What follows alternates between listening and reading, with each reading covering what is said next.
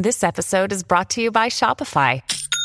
Forget the frustration of picking commerce platforms when you switch your business to Shopify, the global commerce platform that supercharges your selling wherever you sell. With Shopify, you'll harness the same intuitive features, trusted apps, and powerful analytics used by the world's leading brands. Sign up today for your $1 per month trial period at shopify.com slash tech, all lowercase. That's shopify.com slash tech.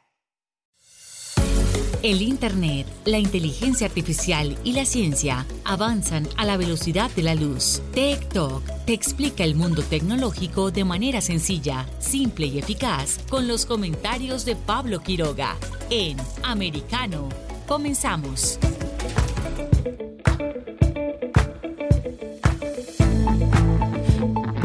¿Qué tal? ¿Cómo están todos? Bienvenidos. Comenzamos la semana con mucha energía. Esto es eh, Talk por Americano. Soy Pablo Quiroga y hoy vamos a tener un programa muy interesante. Estamos transmitiendo para todo Estados Unidos y por supuesto el mundo completo.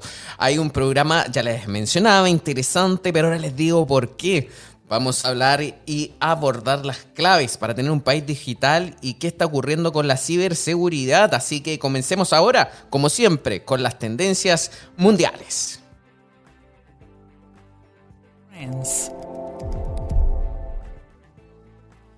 Dentro de las tendencias eh, mundiales, eh, la verdad que en esta jornada está bastante bastante variado, está muy interesante. De hecho, lo estábamos revisando, estamos haciendo actualizar a cada minuto, porque en Internet parece que todo el mundo quiere hablar y pronunciarse sobre distintas eh, situaciones. Así que el ranking mundial lo repasamos rápidamente. En el primer lugar dice Florence. En el segundo también se habla a Don't Worry Darling. En, a ver, por ejemplo, a mí me llama la atención lo que está en el quinto lugar porque tiene 874 mil menciones en las redes sociales en los últimos 34 minutos. ¿Qué es lo que será? Pues les cuento, el Eid Mubarak Muchos, eh, quizás eh, los que practican la religión eh, y que son de las creencias musulmanas, saben lo que es, pero otra parte no sabe o mucho sobre el tema o quizás lo ha escuchado alguna vez. Pero este es un saludo tradicional musulmán utilizado durante las fiestas del Eid al-Fir o del Eid al-Adha. Esta expresión se puede traducir al español como feliz día, aunque también es redundante. Los musulmanes se desean mutuamente el Eid Mubarak después de realizar la, oración del Eid. ¿Y por qué ahora es tendencia mundial y tiene tantas menciones? Y es justamente porque el mes del Ramadán está terminando. Finalizó eh, ya en la noche anterior, por lo tanto ahora eh, ya comienza este nuevo año islámico. Así que para todos los musulmanes, eh, me sumo también a las felicitaciones de este Eid Mubarak. También hay más eh, conceptos que están haciendo eh, tendencia a nivel mundial porque estamos revisando todas las redes sociales a través de Twitter, también Facebook y YouTube. Estamos viendo también las nubes de hashtag que hay alrededor del mundo y también hay más conceptos. Eh, por ejemplo, también está el Snowman o Chris Pine, o por ejemplo también, como siempre, estamos hablando del K-Pop, que hay muchos fanáticos que se pronuncian a través de las eh, distintas redes que hay en internet en torno a sus artistas favoritos. También nos vamos eh, dentro de Estados Unidos, qué es tendencia en este tiempo. Y también, por supuesto, vemos que el Eid Mubarak encabeza este listado seguido de Florence o también el ¿Qué dice acá? A ver, estoy viendo el Teacher Appreciation Week, así que está haciendo tendencia también dentro de los últimos minutos. Y recuerden ustedes que nos pueden escuchar a través de nuestra aplicación y también del sitio web americanomedia.com o también escuchar las distintas eh, plataformas que tenemos eh, donde colocamos nuestros podcasts. Ahora vamos a escuchar cómo ustedes pueden descargar nuestra aplicación. TikTok está disponible para ti cuando quieras. Accede a toda nuestra programación a través de nuestra aplicación móvil americano. Descárgala desde Apple Store o Google Play y mantente informado con nosotros.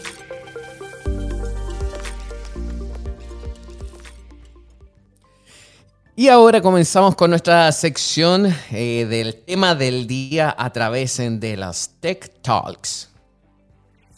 Tech Talks. A mí en lo particular me encanta este tema porque somos un programa de actualidad en ciencia, tecnología y por supuesto Internet. Queremos poder dar conocimiento a las comunidades, a las personas que no le teman a la tecnología. Eso para nosotros es algo clave. Y como programa, por supuesto, queremos hablar sobre cómo se puede hacer o construir un país digital. Obviamente hay que estar eh, pendientes y hay que abarcar distintos áreas, ámbitos ligados a la tecnología, al Internet. No es algo que depende eh, de cada persona, de cada usuario, sino que también depende de las autoridades, eh, del gobierno, de que haya una política de Estado en relación a esto es un tema bastante interesante que hemos eh, decidido profundizar y justamente les voy a, antes de eh, eh, darle la bienvenida al invitado, les voy a conversar un poco porque hablamos, por ejemplo, de, que el Estado se tiene que hacer parte de, de, esto. ¿Y cómo se hace parte de esto? A través de una transformación digital. Y por supuesto, donde haya también una conectividad digital, donde la gente también sepa manejar el tema de las tecnologías, el tema de Internet, el tema de la accesibilidad a los recursos. Me, suele pasar también que este tema eh, nunca se pone obsoleto. ¿Por qué? Porque si bien a medida que la tecnología va evolucionando a través del tiempo, hay distintas cosas que uno tiene que ir aprendiendo junto con ello. Y es por eso que cada vez se hacen avances científicos. No hay que olvidar también el concepto sobre la alfabetización digital. Me acuerdo que hace unos... Eh, 14, 15 años eh, tuve la oportunidad de hacer un curso de alfabetización digital eh, organizado por Intel para distintas comunidades, eh, sobre todo rurales, donde nos enseñaban y capacitaban a nosotros a cómo explicarle a la gente este mundo digital. Pues bien, eso ha ido evolucionando con el tiempo a raíz de las nuevas tecnologías y a la gente hay que enseñarle a cómo usar estas tecnologías, cómo se utilizan los teléfonos, cómo se utiliza el computador, cómo se utilizan las tabletas o cómo se utiliza, por ejemplo, un Smart TV o algo electrónico que tengamos en nuestras casas. No es algo fácil, sobre todo, por ejemplo, si a alguien le queremos explicar qué, eh, qué es lo que son las redes sociales, eh, cómo se utilizan y una persona avanzada de edad, también cada vez el asunto incluso puede ser un poquito más complejo. Por lo tanto, hay que abarcar también, por ejemplo, el entorno digital o también, por supuesto, eh, el tema de fomentar la economía, cómo se apoya a las startups, eh, las compañías, eh, por ejemplo, de que promocionan productos tecnológicos o avances o desarrollos y servicios, que eso también es clave. Pero para seguir profundizando en este asunto, hemos invitado, por supuesto, nosotros como siempre ahí a la vanguardia, al director de estudios de la Fundación País Digital, que se encuentra en Chile, y vamos a hablar ahora con Ricardo León. Hola Ricardo, ¿cómo estás? Un gusto saludarte. Un gusto saludarlos acá desde Santiago de Chile a todos los que nos están escuchando y muchas gracias por la invitación. Muchas gracias eh, por estar eh, junto a nosotros. Mira, eh, queremos abordar el tema porque es bastante importante hablar sobre un país digital. La idea es que cada país también vaya en camino a eso. Pero, ¿qué es un país digital? Mira, hay una, una concepción grande de lo que nosotros podemos denominar un país, sociedad o una sociedad digital hace 20, 30 años atrás, cuando recién estaba partiendo el Internet, tanto en Estados Unidos como en el resto del, mundo, nosotros teníamos ya una primera concepción de qué cosas se venían de ahí en adelante, pero no tanto como lo tenemos ahora, a través de las nuevas tecnologías y cómo eso ha impactado en el día a día, en las interacciones sociales, en el comercio, en la globalización, como se la denominamos a todo este fenómeno. Si hablamos de una sociedad digital, tenemos que pensar primero que todo en una sociedad que esté habilitada por las tecnologías digitales, que cuente con una infraestructura digital, una matriz digital suficiente para poder soportar todos los productos o servicios tecnológicos, tecnológicos que de ahí se creen en adelante. Por ejemplo, que se habiliten las soluciones cloud, que pueda permitir la conectividad móvil, que puedan generarse nuevas soluciones de inteligencia artificial o blockchain o incluso posteriormente los años siguientes ojalá pueda soportar el metaverso. Entonces, cuando estamos hablando de una sociedad digital, no solo tenemos que pensar de la infraestructura, que es como el paso uno, el habilitante para todo lo demás, sino que también tenemos que pensar en todos los otros actores de la sociedad. Por ejemplo, los servicios que nos ofrece el Estado. Necesitamos un Estado digital, ofrecerle los trámites digitales, participación ciudadana a través de medios digitales, pero también las empresas. Las empresas tienen que ofrecer, por ejemplo, servicios de comercio electrónico, como ellos pueden vender a través de la Internet, hacer un pago digital, sea por tu navegador del computador, el notebook o por tu smartphone.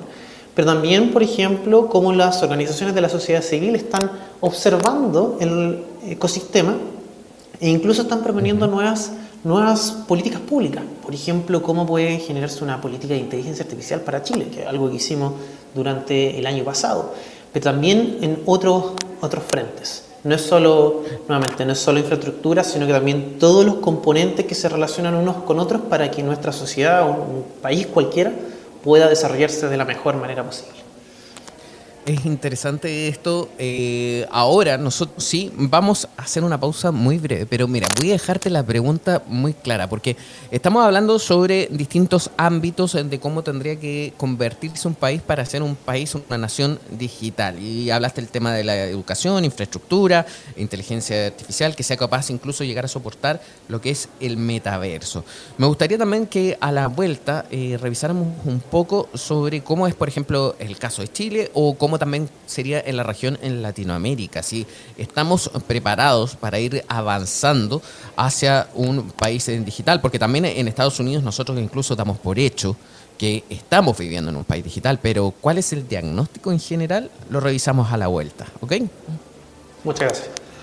Gracias, vamos a pausa y regresamos con TikTok. En breve regresamos con más tecnología, internet, inteligencia artificial y lo último en ciencia en la voz de Pablo Quiroga en Tech Talk por Americano.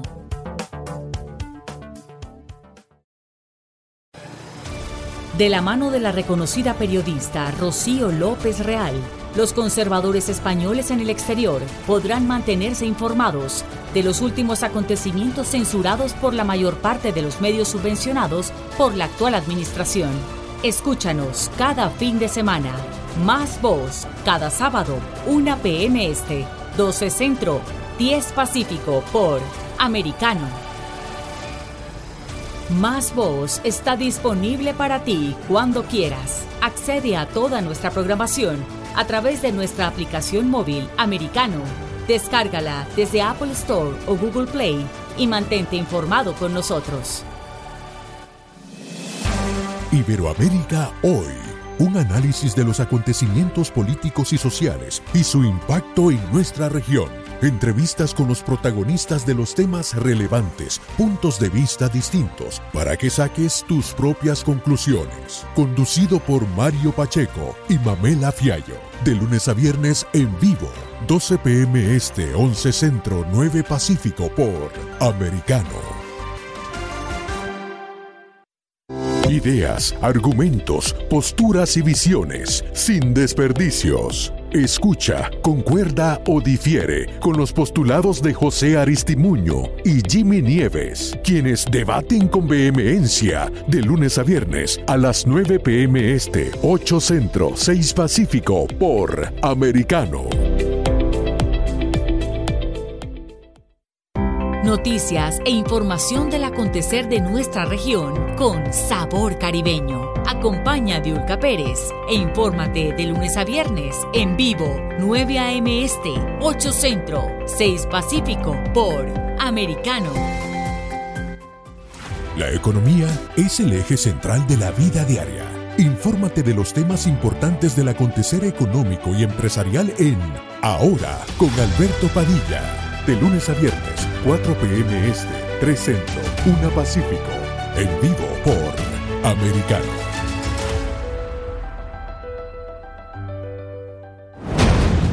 Hablando con la verdad.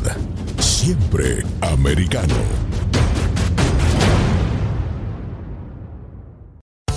Estamos de vuelta con Tech Talk junto a Pablo Quiroga en vivo por Americano. Y dentro de nuestro tema del día, estamos uh, conversando con Ricardo León, que es director de estudios de la Fundación País Digital. Y antes eh, yo le había hecho una pregunta para que hiciéramos un diagnóstico sobre cómo está la región también, cómo están los distintos países del continente en, en relación a esto, sobre si estamos yendo o no hacia un país digital algunas áreas importantes, porque, por ejemplo, acaso, en el caso acá de Estados Unidos, yo creo que ya vivimos dentro de un eh, ecosistema eh, digital. No sé si será porque de aquí nacen eh, todas casi las políticas orientadas a la tecnología o no, pero contrasta mucho con lo que es Latinoamérica. ¿Estás ahí, Ricardo?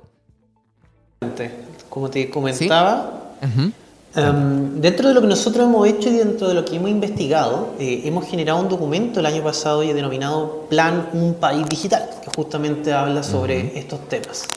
Y uno de los objetivos, de hecho, que cumplimos fue justamente saber cómo estaba la región. Hemos investigado más de 50 documentos, dentro de ellos los programas y políticas o estrategias dentro de la región, América Latina, dentro de Estados Unidos, de Europa, de Asia, para saber efectivamente cuáles son estas cosas relevantes que se tienen que tomar en cuenta para ir construyendo un país digital. Obviamente tenemos distintas eh, diferencias dentro de cada uno de los países en base al crecimiento de cada uno de ellos. La realidad de Estados Unidos es distinta de la realidad, por ejemplo, de acá de Chile en cuanto a su progreso tecnológico o nivel de inversión o I más D, etc. Pero sí sabemos que hay algunos componentes que son claves para poder ir avanzando en el concepto de un país digital o de una sociedad digital, que es un poco de la definición que te daba anteriormente. Son grandes hitos, llamémoslo así, el gobierno, que lo necesitamos que sea digitalizado, necesitamos la conectividad y la alfabetización de las personas, necesitamos que la gente tenga las habilidades digitales, esto significa enseñarlas desde un periodo temprano, pero también tengamos profesionales capacitados con capital humano avanzado, generando la programación, generando todo estos software de vanguardia, necesitamos un entorno digital. Este entorno es todos esos habilitantes leyes y políticas públicas que van moviendo el ecosistema. Y antes, por ejemplo, hablábamos de inteligencia artificial, pero también tenemos que hablar de ciberseguridad, de criptomonedas, de la ley fintech o, de open banking, etc.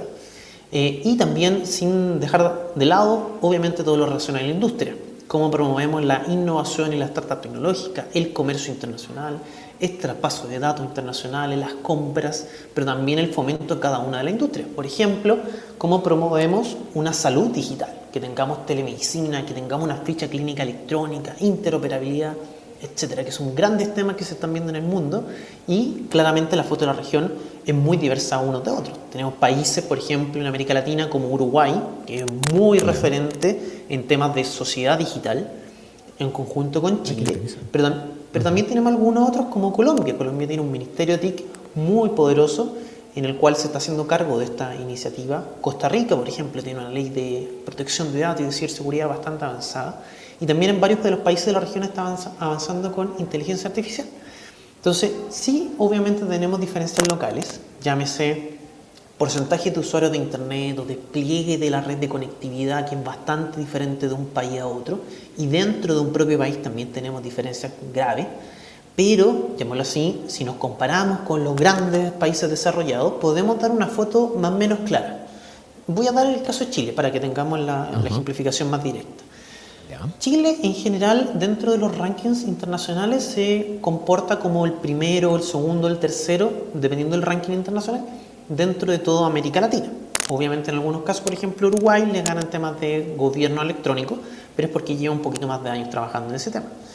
Pero cuando lo vemos comparado con los países desarrollados, los que están en la, en la OCDE, vemos que en general están en los últimos lugares. Y esos últimos lugares claramente son debido a que la brecha, por ejemplo, se dan grandes temas que son de difícil alcance en corto plazo. Por ejemplo, cómo podemos avanzar en una regulación de ciberseguridad o en el tema de inteligencia mm. artificial o incluso cómo podemos desarrollar capital humano avanzado que no es de un año para otro, porque necesitamos preparar generaciones de personas para enfrentar una brecha de gente, por ejemplo, de los programadores o de los analistas de información o de data science. Esos son algunos de los temas que hemos visto. Lo encuentro muy interesante y, me da, no sé, si tengo una, una, mezcla de sentimientos porque al mismo tiempo es alegría el escuchar cómo ya existe la idea para poder seguir avanzando, pero al mismo tiempo hay tristeza al escuchar que nos falta tanto en general a todos los países de Latinoamérica para que se puedan igualar un poco, ya pongámosle, eh, digamos, un poco a, por ejemplo, Estados Unidos en el plano eh, digital, porque son distintos ítems con los cuales hay que tener en consideración. Pero si hubiese que empezar por algo, ¿qué sería lo más relevante? Mira, nosotros hemos detectado, yo diría que hay un ítem muy relevante y otro que va acompañando este ítem relevante. El ítem muy relevante es efectivamente las habilidades y las competencias de las personas. Esto es porque mm. necesitamos que la gente sepa manejarse en el mundo digital. Algo que nosotros decimos acá desde la Fundación País Digital en Chile es que ojalá nos transformemos de consumidores digitales a creadores digitales, que es mucho la realidad de lo que sucede en América Latina. Compramos mucho software, compramos mucho equipamiento, hardware, smartphone y similar, y lo usamos, pero no creamos. No, no somos naturalmente referentes, aunque en algunos casos sí, referentes de grandes startups tecnológicas en el transcurso de los años. En el último tiempo, por pandemia, se dieron muchas aceleraciones, que quizás son algunos de los hitos positivos de la pandemia, pero en general no era la, la foto la tónica de la región. Y en ese sentido, donde en este concepto de creación tecnológica es donde las habilidades y las competencias de las personas son cruciales. Nosotros acá en Chile y en mucha parte de la región de América Latina nos encontramos con una deficiencia de profesionales que conozcan estas habilidades tecnológicas. Por ejemplo, los programadores, las personas en inteligencia artificial, los de data science, los de blockchain. Pero que nosotros sabemos, por ejemplo, que en el mercado de Estados Unidos también hay deficiencia, pero no es tanto como en el resto de las otras regiones. Entonces, claramente, claramente tenemos esa, esa disparidades locales. Y en el caso, eh, me llamó la atención el caso de Estados Unidos. Eh, ¿Qué deficiencias hay en el plano digital? Eh, ya sea ¿Te refieres a la formación de los mismos profesionales o en qué áreas? No, de hecho, solamente para indicar en ese punto es, nosotros sabemos que va a haber mucha demanda de profesionales que tengan el manejo de esta habilidad digital. se habla de millones de personas que va a necesitarse durante esta década.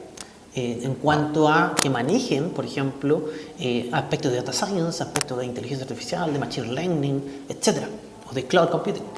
Pero eh, justamente algo que, dada la demanda, se está generando mucho en Estados Unidos, no tanto en América Latina. Si tú ves, por ejemplo, los datos, hay mucho profesional en América Latina que está usando hoy en día estas plataformas de MOOCs, como edX o MeetX, o etcétera, que se está capacitando en esos temas porque necesita y está viendo esa demanda.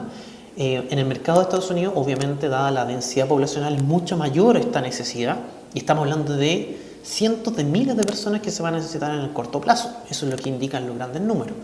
Obviamente es algo que no es solo que pasa en Estados Unidos, falta en todo el mundo.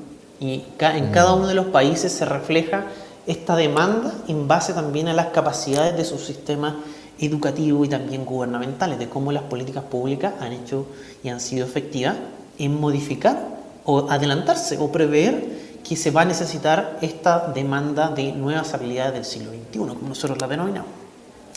¿Y por, qué, eh, se ha dejado de lado? Me llama la atención también eso, porque si vemos que todo, todo el mundo y todo va evolucionando hacia lo tecnológico, la interconectividad, el uso de Internet y sobre todo ahora mismo también lo señalabas con la pandemia, pero al parecer las mismas autoridades o políticas eh, de cualquier parte, estamos no, no, no, voy a citar un ejemplo específico, pero pareciera que incluso se está dejando de lado. Lo que nosotros hemos visto en el, último tiempo, y esto en el, en el caso de, podemos hablar de la región acá de América Latina, es que en general hay mucho énfasis en por lo menos en algunos de los países, en el, primero en el cierre de lo que antes denominaba la brecha digital de infraestructura. Eso ha sido el foco durante muchos años a lo largo de América Latina. Es algo que, por ejemplo, nosotros en, nuestro país hemos tenido casi 20 años, desde un 2000, por ejemplo, donde teníamos 10% de usuarios de Internet, ahora donde ya superamos técnicamente el 85% de las personas ya está siendo usuario de Internet. Entonces hemos crecido mucho. Pero ahora el enfoque es donde nosotros desde Fundación País Digital decimos tenemos que transformarnos desde la evangelización, que que se ha trabajado mucho durante estas décadas, ahora en la aplicación y en la creación de tecnología. Ese es el foco que nosotros hemos visto hemos, eh, y que le estamos dando fuerza últimamente a través también de nuestro plan Un País Digital, pero también en el resto de la región. Eh, y en las grandes, en las grandes urbes o en los grandes países sucede lo mismo. Antes, cada uno de los países ha priorizado sus brechas. Y en algún momento en Estados Unidos, durante la primera década del 2000, también tuvimos este concepto de aumentar la infraestructura, se logró. Y en paralelo, cuando se empiezan a ver estos grandes números de infraestructura, después podemos darle prioridad en paralelo a los temas ya más educacionales, que son los de largo plazo. Qué interesante. me estoy pensando, tengo muchísimas preguntas que hacerte, pero en honor al tiempo, vamos viendo eh, qué también con el sector privado. ¿Son un aporte en este camino hacia un país eh, digital? Por supuesto, por supuesto. hay muy pocas cosas que desde el Estado por sí solo se pueden lograr sin el, eh, sin el discurso, sin la conversación y sin la intención de trabajar con el mundo privado. Eh, por ejemplo, solo el tema de infraestructura, la mayoría de las inversiones la hacen las empresas del mundo privado, pero necesitan también eh, fondos o incentivos, subsidios por el lado del gobierno. Si vemos desde el punto de vista del mismo gobierno digital, necesitamos también soluciones que sean ofrecidas, por el, ofrecidas para el gobierno o para el Estado, dado que no necesariamente los gobiernos de algunas partes del mundo lo pueden desarrollar por sí solos. Eh, en otros casos, por ejemplo, en temas de habilidades digitales, sabemos que muchas de las empresas tecnológicas que son referentes internacionales están ofreciendo la mayoría de los cursos, de las capacitaciones, de las certificaciones en temas de competencias y habilidades digitales, y que en algunos casos están incluso gratuitas. Y se han adelantado a esta necesidad por parte de algunos de los países a destacar e implementar esto de manera holística y de manera obligatoria dentro de las mallas curriculares. Entonces, obviamente necesitamos el mundo privado, pero necesitamos que converse y que vaya de, de, a la mano, llamémoslo así, con el mundo eh, gubernamental para que cuando se dicte alguna política pública, el mundo privado esté preparado también para ofrecer ese servicio o ese producto que se necesita, o por lo menos capacitar a la gente para que finalmente pueda enfrentarse a este desafío digital del siglo XXI. Para ir eh, cerrando esta entrevista que está muy interesante, nos gustaría obviamente volver a contar eh, contigo, eh, ¿cuál es el país ejemplo hoy en día para mirar? ¿Cuál es el país en digital verdaderamente, 100% o al menos que se acerque? Nosotros tenemos dos grandes referencias. Voy a darte dos para que también la gente que nos está escuchando nos pueda, nos pueda después visitarlo, estudiarlo. Uno, que es lo que usamos mucho acá, es Estonia. Estonia eh, se denomina la, sociedad digital por defecto. Tuvo un, a nivel histórico tuvo también una buena, un buen desarrollo a partir también de, de los dilemas sociales y políticos que surgieron en Europa. Pero el momento que nace Estonia y se crea Estonia, nace con el concepto de tener todo digital. Y hoy en día tú lo puedes ver y son creadores de algunos sistemas de blockchain muy reconocidos mundialmente a nivel de ciberseguridad. Ellos tienen identidad digital por defecto, pueden votar electrónicamente todo el país, pueden, tienen el sistema de salud conectado a través de tu ID y ellos pueden ir el otro al... El otro es Singapur. El otro es Singapur. Singapur también está siendo una muy buena referencia a nivel global, desde el lado, desde el punto de vista asiático, eh, particularmente porque ellos también eh, por sus características locales y también por su desafío, decidieron cómo poder acelerar su capital humano lo máximo posible desde el punto de vista de las tecnologías digitales. Y hoy en día tiene una, una maravillosa planteamiento de cómo utilizar inteligencia artificial incluso desde los colegios para que ellos puedan tener eh, aprendizaje personalizado niño por niño. Y eso es algo, una referencia mundial. Entonces, tarea pendiente, vamos a investigarlo. Eh, queremos agradecer ahora tu presencia y esperamos contar contigo para una próxima oportunidad. Muchas gracias. No, gracias a ustedes por la invitación y encantado de poder participar en este ámbito. Muchas gracias. Nosotros vamos a una pausa y ya volvemos con más TikTok. En breve regresamos con más tecnología, internet, inteligencia artificial y lo último en ciencia en la voz de Pablo Quiroga en Tech Talk por Americano somos americano. Iberoamérica hoy. Un análisis de los acontecimientos políticos y sociales y su impacto en nuestra región. Entrevistas con los protagonistas de los temas relevantes, puntos de vista distintos, para que saques tus propias conclusiones. Conducido por Mario Pacheco y Mamela Fiallo. De lunes a viernes en vivo, 12 pm este, 11 centro, 9 pacífico por Americano. Diego López y Dianelis Guerra comentan y analizan el acontecer deportivo, torneos, campeonatos y la actuación de tus atletas favoritos en Deportes Americano. Sábado, 10 pm este, 9 centro, 7 pacífico por Americano. Ideas, argumentos, posturas y visiones, sin desperdicios. Escucha, concuerda o difiere con los postulados de José Aristimuño y Jimmy Nieves, quienes debaten con vehemencia de lunes a viernes a las 9 pm este, 8 centro, 6 pacífico por Americano. La economía es el eje central de la vida diaria. Infórmate de los temas importantes del acontecer económico y empresarial en Ahora con Alberto Padilla. De lunes a viernes, 4 p.m. Este, 3 Centro, 1 Pacífico. En vivo por Americano.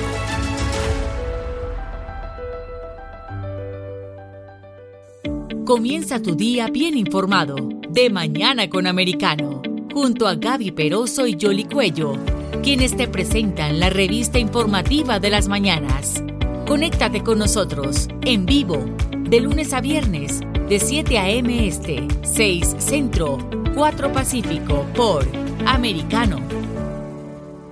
Donde pasan los hechos, siempre americano. Infórmate con Lucía Navarro de los temas importantes del día que impactan tu vida. Conoce el contexto de los hechos con el análisis de especialistas. Únete a Actualidad Noticiosa de lunes a viernes a partir de las 10 pm este 9 Centro 7 Pacífico por Americano.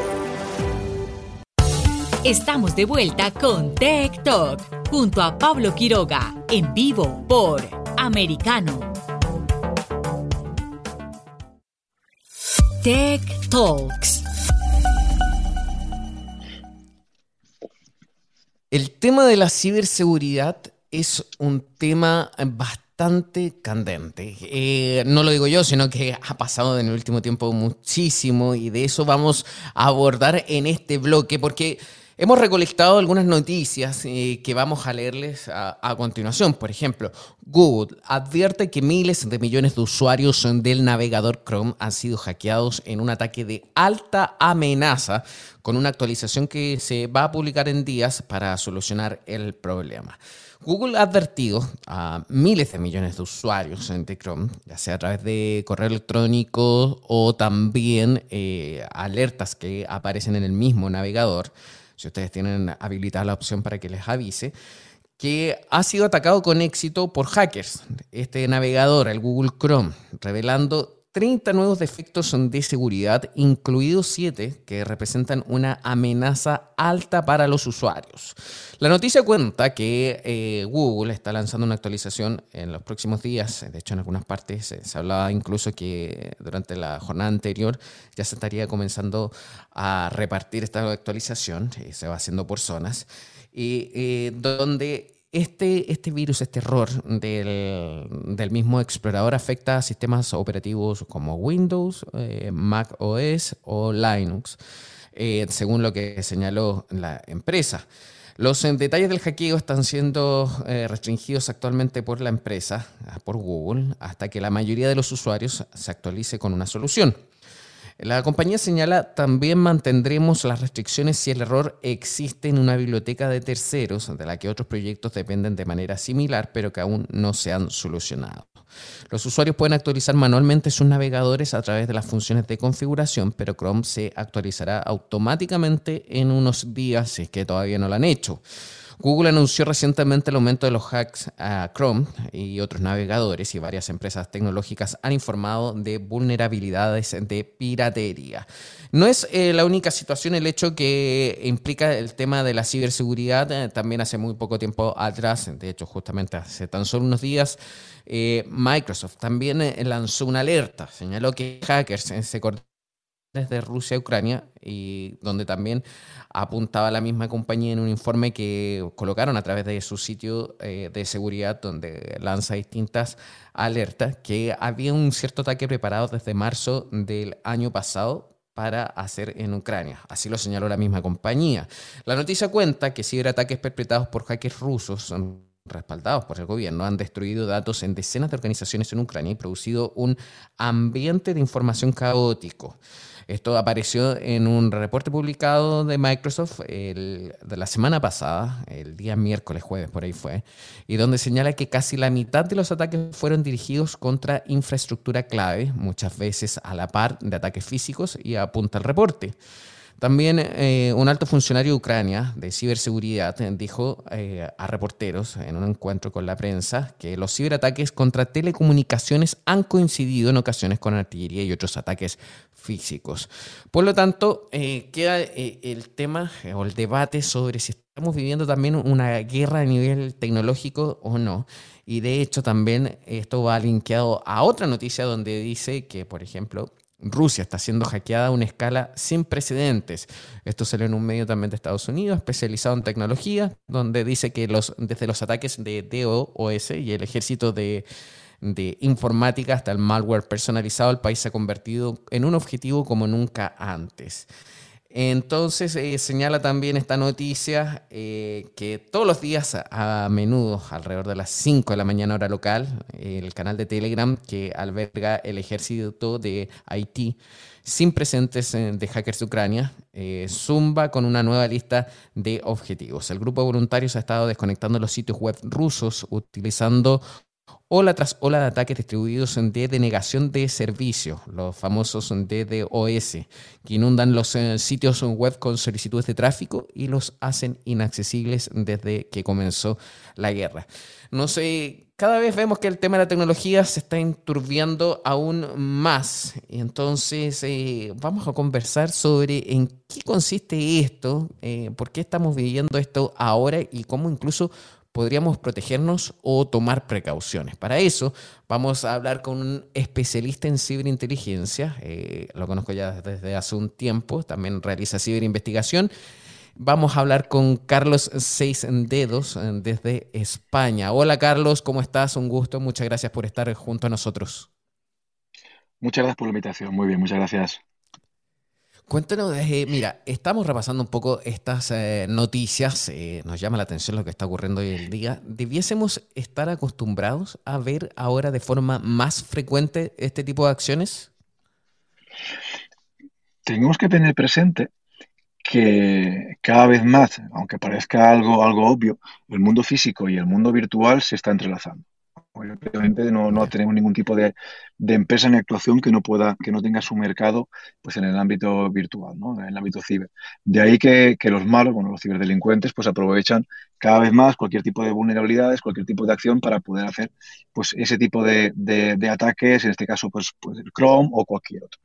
Aquí también nos juntamos con otra, otra característica que creo que es relevante y es que cada vez más prima, principalmente a la hora del desarrollo, pues el, la rapidez a la hora del desarrollo, o lo bonito que sea la aplicación o el navegador, en, vez de primar primeramente la seguridad. ¿De acuerdo? Y eso hace que querer sacar herramientas y, programas con mucha rapidez, pues provoca que tengamos esto como esto, por ejemplo. 30 eh, fallos de seguridad de los cientos que seguramente tendrá, que lo que hace es que a nivel particular nos hagan muy vulnerables. Wow. ¿Y cuánto tiempo, por ejemplo, eh, se demora cuando se descubre un fallo? Y en crear una solución, un parche, una actualización. ¿Cuánto tiempo transcurre entre una, entre una acción y la otra? Puesto que cuando se descubre algo eh, ya se puede haber hecho muchísimo daño. Claro, es que podría dar el caso que, hubiese un, un, zero day, que hubiese una vulnerabilidad y que fuese descubierta, eh, pues durante meses o años más tarde de que esa falla se hubiera producido. Por lo tanto, realmente es muy complejo el, ver qué periodo puede suceder entre realmente el descubrimiento por parte de un ciberdelincuente de esa falla y el reporte de esa falla. Y pensemos que a partir del reporte de esa falla puede haber fallas o vulnerabilidades que puedan tardar semanas o meses en repararse. ¿Por qué? Porque a veces por el tipo de, de falla que puede ser el propio, el propio desarrollador, pues en este caso Microsoft o el que sea, tenga problemas a la hora de poder mm, reparar esa vulnerabilidad de una forma efectiva y rápida. ¿Y cómo entonces la gente podría eh, tomar pasos, acciones eh, para evitar este tipo de situaciones donde se vean totalmente expuestos? Pensemos que si estamos hablando de vulnerabilidades 0D, como es el que, el que estamos comentando ahora, es prácticamente imposible el, tomar ningún tipo de precaución, nada más que es ir actualizando constantemente nuestras aplicaciones o navegadores para que en el momento que las compañías decidan parchear esas vulnerabilidades, pues nosotros podamos afectarnos de ese nivel de aumento de la seguridad de la aplicación. Pero mientras no suceda eso, pensemos que no podemos hacer ningún tipo de medida para estar totalmente cubiertos. Pero entonces, eso me, llama la atención. Eh, solo depende del tema de la actualización que se puedan realizar en los mismos exploradores. Y en este caso, entonces, habría que esperar un aviso de ellos para poder actualizar o puedo acudir directamente al sitio de descarga de la aplicación. ¿Cómo lo podría llevar a cabo? Claro, por norma general, lo ideal es tener automatizadas las descargas de actualizaciones. Por lo tanto, cada vez que hubiera una, actualización nueva, el sistema automáticamente se actualizase. ¿Por qué? Porque si tendemos a hacerlo de forma manual, lo que puede pasar es que nos olvidemos y puedan pasar días o semanas sin actualizar el navegador y eso es lo que provoque que en ese periodo pues, podamos ser víctimas de algún tipo de ataque. Lo ideal en este caso, por ejemplo, es si la noticia dice que en próximos días se hará de forma automática, pero que ya se puede hacer una actualización de forma manual, pues es acudir directamente a la página y realizar una actualización de forma manual, de este caso, pues del navegador, en concreto del Chrome.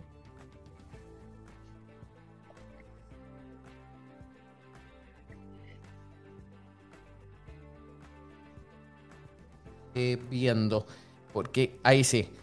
Eh, y mira, me gustaría saber, eh, ahora nosotros vamos a ir a una pausa, te voy a pedir por favor que te mantengas junto a nosotros, pero a la vuelta me gustaría que revisáramos un poco lo que está ocurriendo a nivel cibernético entre Rusia y Ucrania y también de qué forma podría afectar al resto del mundo y también, por supuesto, lo que ha sido la noticia del día, que es el tema del software espía Pegasus. Así que, por favor, quédate junto a nosotros y vamos a una pausa y ya volvemos con más TikTok. En breve regresamos con más tecnología, internet, inteligencia artificial y lo último en ciencia en la voz de Pablo Quiroga en Tech Talk por Americano. De la mano de la reconocida periodista Rocío López Real los conservadores españoles en el exterior podrán mantenerse informados de los últimos acontecimientos censurados por la mayor parte de los medios subvencionados por la actual administración. Escúchanos cada fin de semana. Más voz, cada sábado, 1 p.m. Este, 12 Centro, 10 Pacífico por Americano.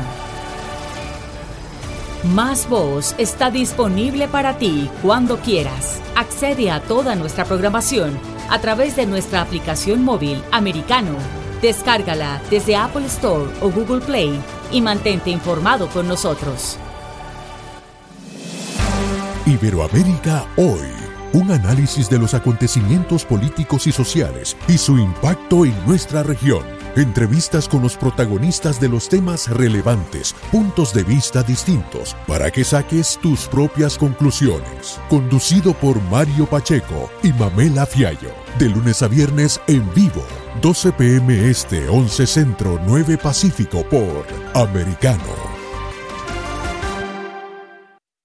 Ideas, argumentos, posturas y visiones, sin desperdicios. Escucha, concuerda o difiere con los postulados de José Aristimuño y Jimmy Nieves, quienes debaten con vehemencia de lunes a viernes a las 9 pm este, 8 centro, 6 pacífico por Americano. Noticias e información del acontecer de nuestra región con sabor caribeño Acompaña a Diulca Pérez e infórmate de lunes a viernes en vivo 9 a.m. Este, 8 Centro, 6 Pacífico por Americano. La economía es el eje central de la vida diaria. Infórmate de los temas importantes del acontecer económico y empresarial en Ahora con Alberto Padilla. De lunes a viernes, 4 p.m. Este, 3 Centro, 1 Pacífico. En vivo por Americano.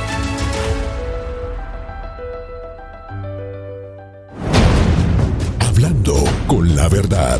Siempre americano.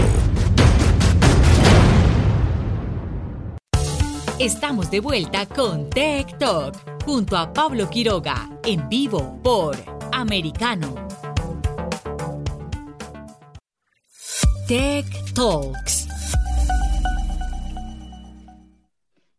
Estamos hablando con Carlos Seis Dedos eh, para que nos eh, cuente más eh, sobre la situación eh, a nivel cibernético entre Rusia y Ucrania.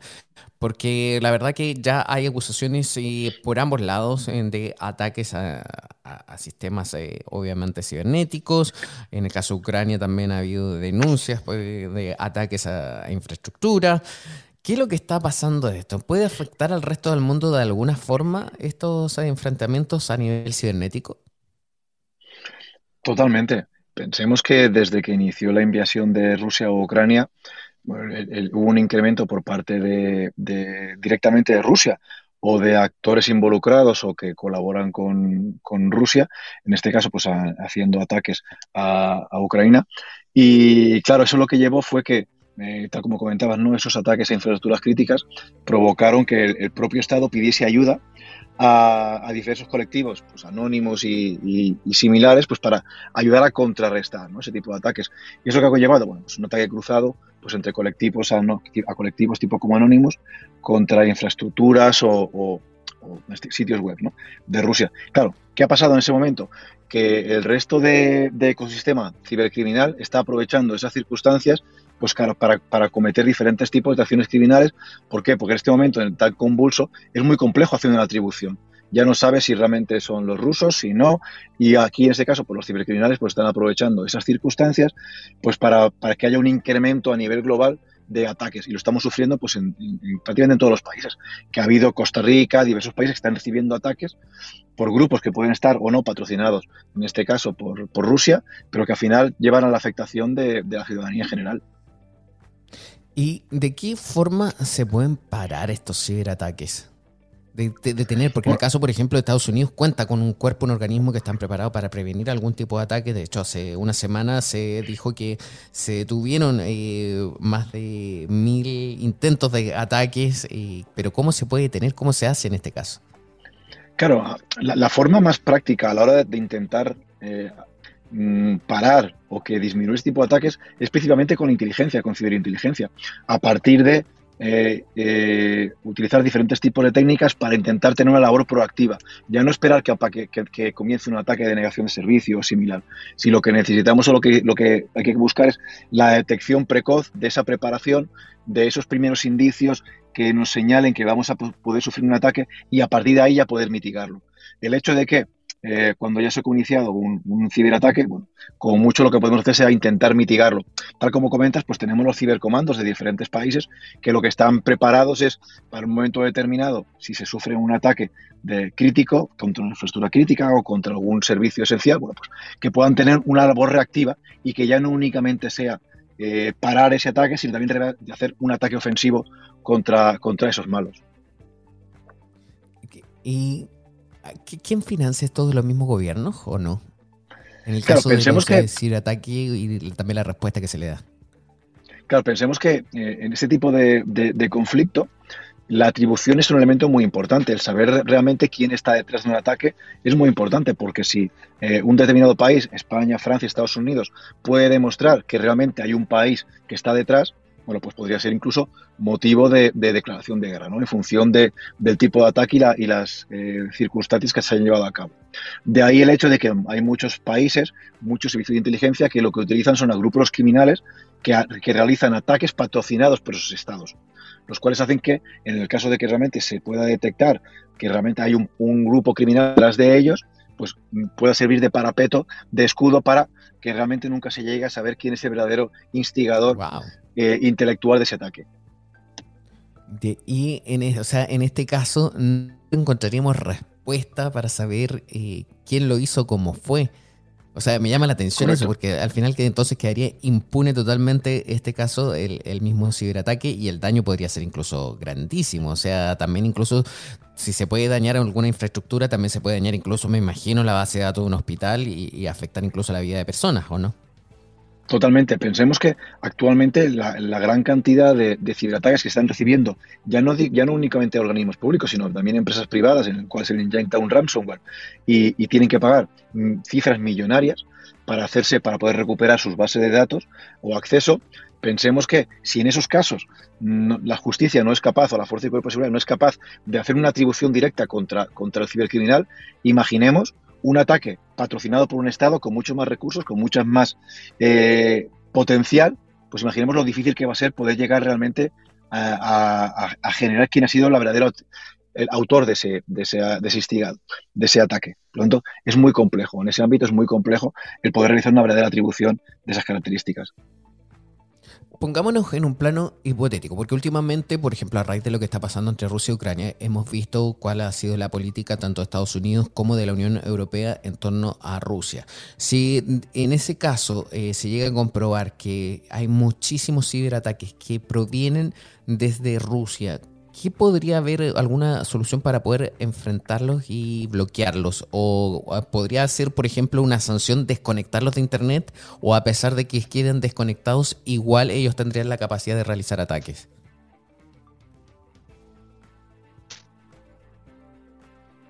A ver, eh, no sé si me escuchas ahí. Ahí sí, ahora te escucho, sí, ahora te escuchamos bien. Eh, si quieres te repito la pregunta. No sé si me estás escuchando. Ahora sí que te escucho, te he perdido una... Ahí sí, perfecto. Sí, eh, te repito la pregunta. O sea, eh, vamos a ponernos en un plano hipotético en torno a lo que está pasando entre Rusia y Ucrania. Hemos visto cómo son las políticas tanto de Estados Unidos y la Unión Europea en relación a Rusia, con sanciones, bloqueos, etcétera. ¿Qué ocurre si se llega a comprobar que los ciberataques vienen y son muchos y vienen desde Rusia? ¿Se les podría desconectar de Internet? Eh, ¿Eso sería una solución o ellos podrían, a pesar de que se les conecte Internet, seguir con los ciberataques?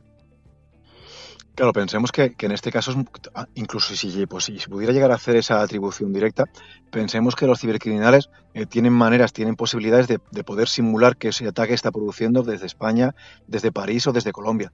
Por lo tanto, en este caso, el simple hecho de, intentar cerrar los ataques provenientes de Rusia no serviría de gran cosa. A partir de aquí, si realmente hay pruebas fehacientes de que Rusia o cualquier un país está detrás de un ataque, bueno, podría suceder como sucedió con las últimas, bueno, las últimas elecciones en, en Estados Unidos, donde en este caso eh, se ha podido comprobar, se ha podido demostrar que Rusia realmente estaba detrás de la manipulación de las elecciones. De ahí, bueno, pues que ha habido sanciones económicas y poco, y poco más. Interesante. Mira, eh, ya se nos está acabando el tiempo. Te quisiera dejar invitado para un próximo programa y seguir hablando con todo lo que está pasando. Incluso se nos quedó en el tintero un poco el tema de Pegasus. Ahora, última pregunta antes de ir muy breve a pausa. Eh, ¿Hay alguna forma de poder cuidarnos frente a algún ciberataque? ¿Solamente el tema del antivirus o haces alguna otra recomendación? El principal es sentido común. Pensemos que la gran mayoría de, ataques son ataques dirigidos y que aprovechan técnicas de ingeniería social, pues como pueda ser links o similar. En este caso, sobre todo, es sentido común, no acceder a links que, no, que desconocemos y, sentido común. Principalmente, poco más podemos hacer contra ellos. O sea, tener criterio. Ok. Muchísimas gracias, Carlos Seitedos. Por favor, te vamos a dejar contactado para un una próxima oportunidad. Que estés muy bien. Hasta luego. Muchas gracias. Un placer. Nosotros vamos a una pausa y ya volvemos con más TikTok. En breve regresamos con más tecnología, internet, inteligencia artificial y lo último en ciencia en la voz de Pablo Quiroga en Tech Talk por Americano.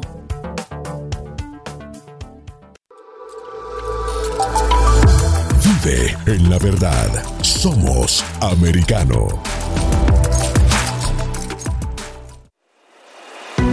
Los hechos relevantes que ocurren en Estados Unidos, Europa, Asia y Medio Oriente vistos con la mirada experta de la internacionalista Lourdes Subieta en Así está el mundo. De lunes a viernes, 11 a.m. Este, 10 Centro, 8 Pacífico. En vivo por Americano.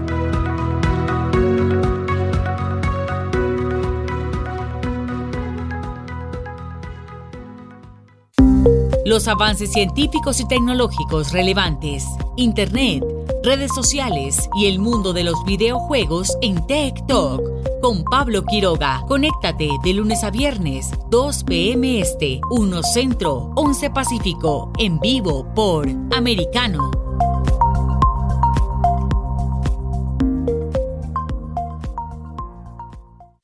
Diversas ideas, múltiples argumentos, distintos puntos de vista. Únete a las líderes de opinión más influyentes de habla hispana. De lunes a viernes a las 5 p.m. Este, 4 Centro, 2 Pacífico, en vivo por Americano. De la mano de la reconocida periodista Rocío López Real, los conservadores españoles en el exterior podrán mantenerse informados de los últimos acontecimientos censurados por la mayor parte de los medios subvencionados por la actual administración. Escúchanos cada fin de semana. Más Voz, cada sábado, 1 p.m. Este, 12 Centro, 10 Pacífico por Americano. Más Voz está disponible para ti cuando quieras. Accede a toda nuestra programación a través de nuestra aplicación móvil Americano Descárgala desde Apple Store o Google Play y mantente informado con nosotros. Donde se habla con la verdad. Somos americano.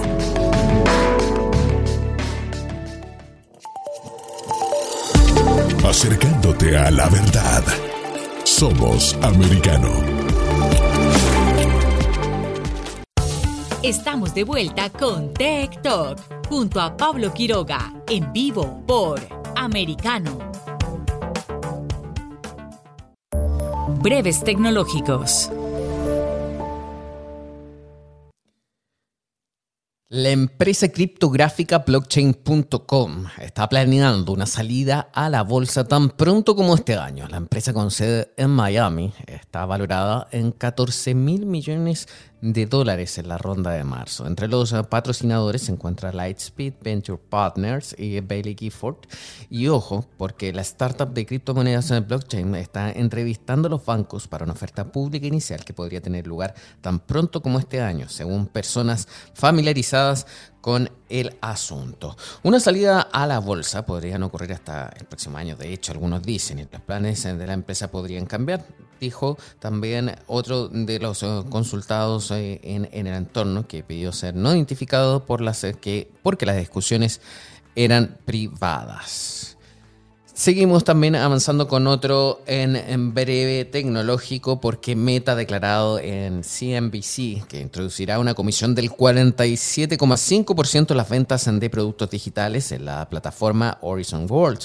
La tienda de MetaQuest recibirá el 30% de cada transacción y otro 17,5% irá a parar a la propia Horizon World. Antes, la compañía había criticado la comisión del 30% de Apple y Google y vemos que está haciendo incluso más.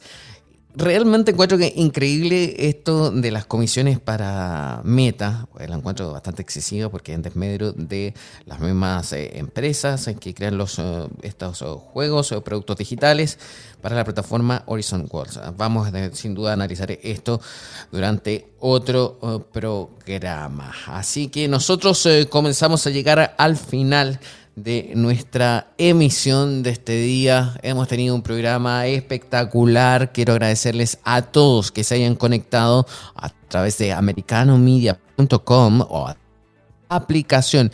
Y por supuesto, si están dentro de Estados Unidos, estamos en distintas eh, plataformas con transmisión en vivo. Y luego, si ustedes están fuera de Estados Unidos o también si están dentro, pueden escuchar nuestro programa en, cualquier minuto del día. Estamos en distintas eh, plataformas tecnológicas.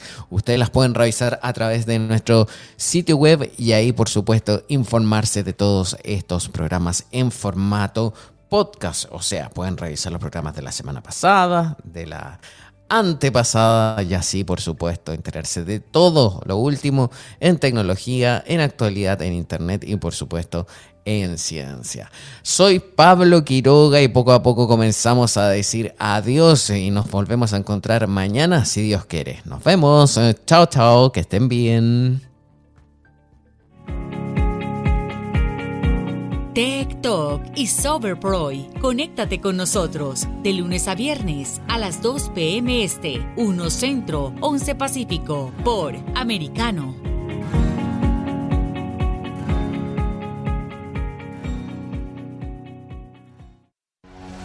Hashtag La Verdad en Americano.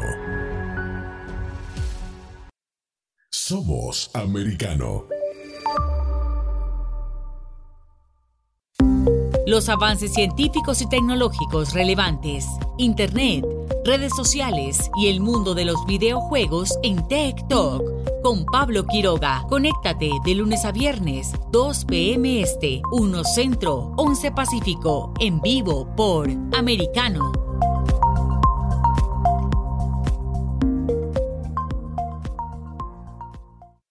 This podcast is a part of the C Suite Radio Network.